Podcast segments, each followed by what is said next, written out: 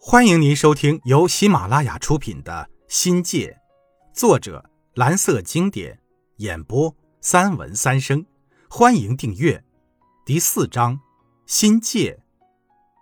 一九八一年的夏天，我毕业分回了县城，小弟呢则考上了广西医学院，一名牙科医生将在我们家诞生。没想到，当年一看书就瞌睡的傻大个儿。如今也变得有出息了。记得一九八零年暑假探亲，全家还住在政府大院的小平房里。弟弟高考落榜，母亲都要愁死了，要我给开导开导。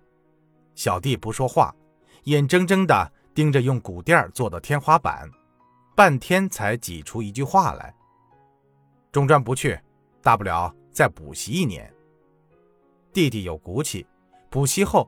终于考上了大学，实现了他人生的第一个梦想。弟弟要外出求学，我呢则毕业回家，不至于让父母冷落下来。我在家没待多久，就接到县委组织部的调令，分在了关阳高中。其他三位同班同学则分别下放到了观音、红旗和文氏中学。一九八一年八月十五日。是值得永远纪念的日子。这一天呢，我领到了生平中第一份月工资。也正是从这一天起，我成为了一名人民教师。这一干就是三十七个春秋。人生有时就是这么的奇妙。当初我想死了进灌阳读高中，却被拒之门外。不知是上天补偿，还是有意捉弄我。如今呢，却偏偏在那里当教书匠讨生活。不管怎么说，灌阳高中是我美梦成真的地方。改革开放后，“学而优则仕”再度被人们广泛认同，社会对知识分子刮目相看。原来的参军光荣，当工人光荣，如今呢，知识分子再度成了英雄。我曾经怀疑过的教师职业。重新回归他的价值轨道。当上一名人民教师是一件令人自豪、别人羡慕的事儿。春蚕蜡烛的颂歌再度在空气中弥漫，忠诚奉献重新奏出了时代的主旋律。真得感谢那个时代，把我们这些人从迷途中救起，由臭老九变成了高尚之人。改革之风催促着教育的复兴，学校对教师的需求量很大。老牌大学生、工农兵学员、代课教师组成了庞大的教师群体，如同京剧脸谱人物纷纷登场，绝对是那个时代惹眼的风景线。像我们这类科班出身的毕业生，更是香饽饽。分配自然不是问题，但分在县城和分在乡镇。差别还是有的，无论是工作环境还是精神文化生活，县城和乡下简直是天壤之别。在贵师这波人中，像我这样的能分在县城的不多。那时，教师何去何从，由不得我们。教师属于干部编制，档案归组织部，也是组织上的人。组织部门掌握着教师去留的生杀大权。我问过老爷子，我分在县城有没有走后门的成分？老爷子肯定地说不。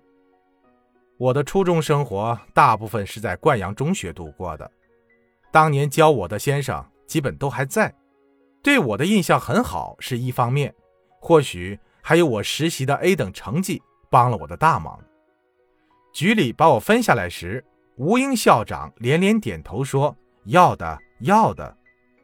不瞒说，我在冠中工作的那年，一共才有五位英语教师。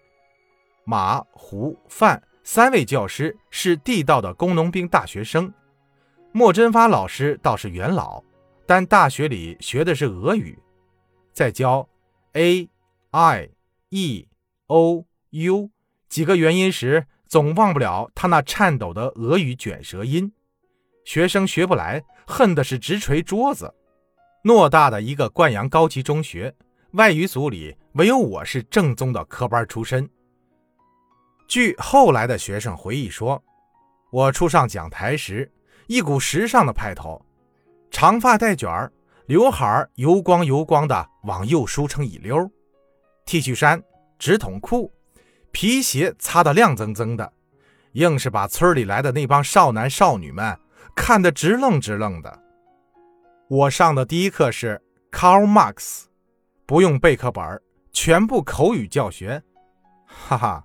这要比二十世纪九十年代盛行的交际法教学还早了十年，领读、跟读、提问、回答一气呵成，学生是云里雾里不知所措，差不多跳楼的心声都有了。那个劲儿爽，从他们茫然的脸上，我找到了潘老师当年对我们的震撼。这威风没耍多久，学生们开始联合起来造反了。几个小女生哭着嚷着听不懂呀，老师折磨不让人活了呀之类的诉苦。大部分的男生在乡下的初中明明没有接触过英语，憋着眼泪就是死撑着。看着学生可怜，我于心不忍呀。全英文教学改成了英汉风格，最先进的教学法只好打了岔，拐到成传统的教学模式了。听众朋友，本集已播讲完毕，感谢您的收听，精彩继续。